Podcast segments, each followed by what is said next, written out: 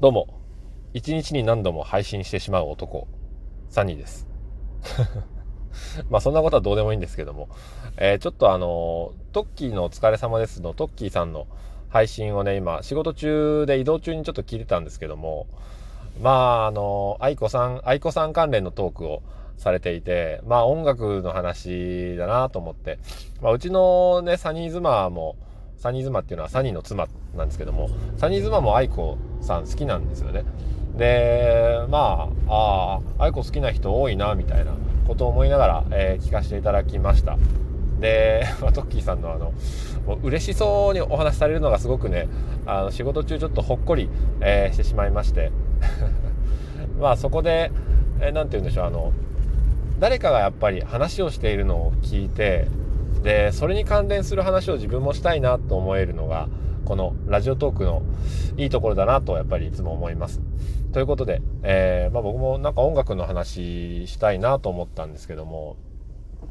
自分にとっての音楽って何なんだろうなっていうことをそのトッキーさんの話から思ったんですよね。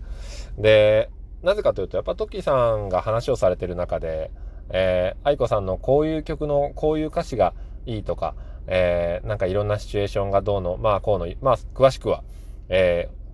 ー、配信をお聞きいただけたらと思うんですけども、うん、なんか、ああ、トッキーさんにとってのなんか音楽、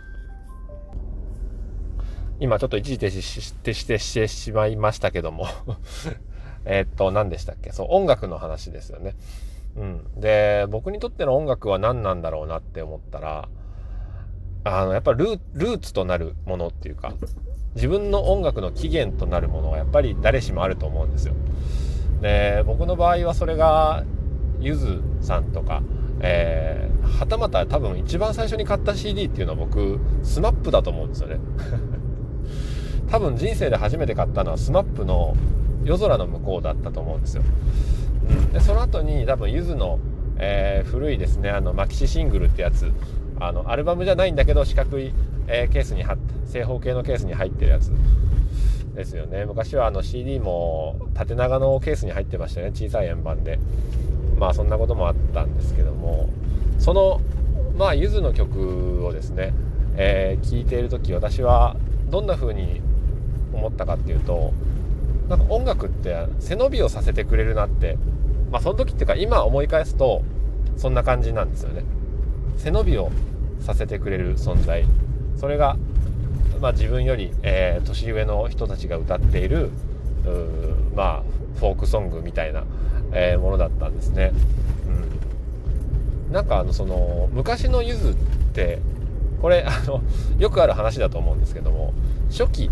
初期のゆずと最近のゆずっていう話が、えー、まあファンないしにわかファンあるいはまあ関連する人たちの間では話をされることがね、えー、時々あるんですよ。うん。どっちが好きみたいな、その初期のゆずの方がいいみたいな、いや、最近の方がいいとか、うん、なんか、まあ第一印象というか自分の聴き始めた頃の歌とかがやっぱりいいんじゃないのかなっていうのはありますけど、僕はその、まあ昔のゆずっていうのは、パーソナルな、えー、歌が多かったので、その、そこにやっぱり共感して、中学校小、小学校高学年から中高生ぐらいまでゆずをずっと聞いてましたけど、うん、だから、ああ、こんななんか切ない恋やねんな、みたいな。ね、なんかこう、で、長い電話の後でどうのこうのみたいな、えー、まあ、秋枯れ色の街をこう一人で歩いていく切ない なんか気持ちを連想したりとか、えー、ちょっと自分はまだ経験したことがないんだけども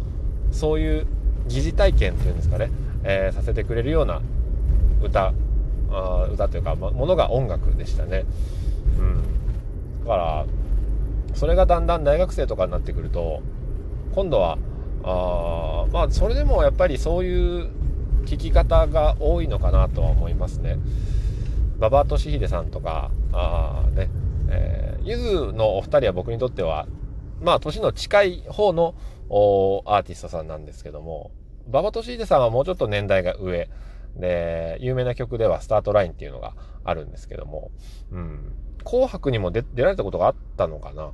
うん。馬場さんはあの小袋さんが、小袋のアーティストにさん付けするのちょっとめんどくさいんでやめましょうか。えー、小袋が好きなみたいでね、曲調とかも似ていたりするんですけども、まあ、馬場さんの歌を聴いていると今度、まだ体験したことがない、えー、社会人生活とか、あサラリーマンとか、なんか家族を持った、えー、大人の男みたいなとか、夫婦とか、えー、子供とか、そういったところをですね、なんかアットホームな感じの歌もたくさんあって、あとは、なんて言うんでしょうね、あの、大人になるにつれて思い返す、まあ若かりし頃というか、うん、ちょっとまあセンチメンタルな思いがありつつも、おまあ悩み苦しみながら前に進んでいこうっていう、まあ王道のまあ応援歌、応援歌っていうんじゃないですけどもね、えー、人の心に寄り添うような歌がやっぱり多いですね。で、そういったのもなんか聞いてて、ああ、こういう家庭っていいよねとか、ああ、こういうなんか大人になれたらいいな、みたいな、うん、ことも思いながらやっぱり聞いてましたね。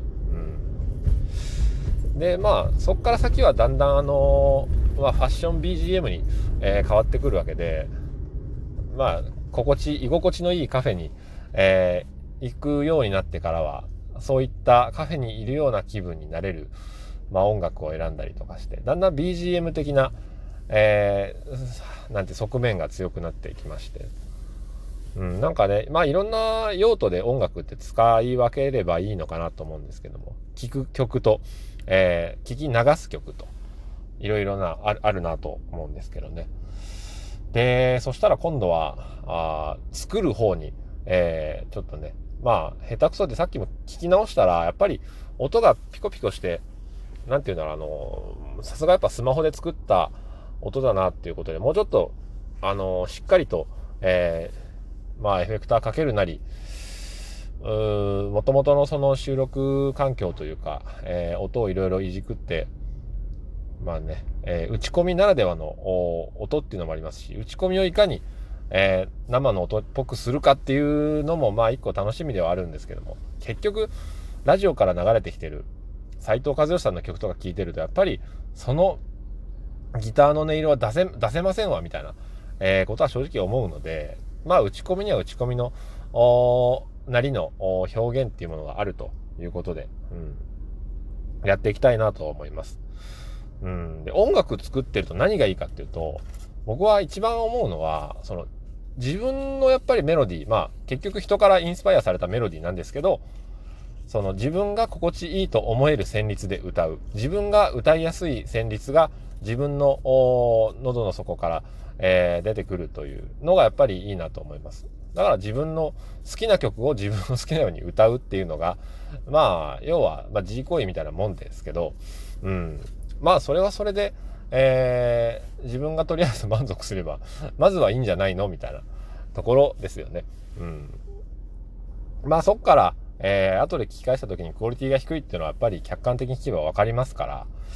まあその辺をどうするかっていうところは、えー、皆様のいいね、えー、皆様の応援、そして皆様のリツイート、コメント、えー、その他諸々にかかっておりますという。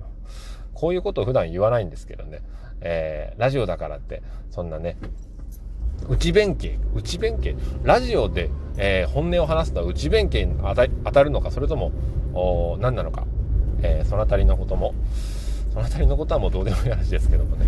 まあ、今日はちょっとそのトッキーさんのお話を聞いて、えー、音楽トークをちょっとしてみました。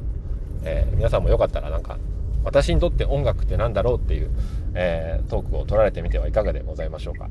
それでは今日も晴れやかな一日を。さよなら。お相手は、ロンテンラジオサニーでございました。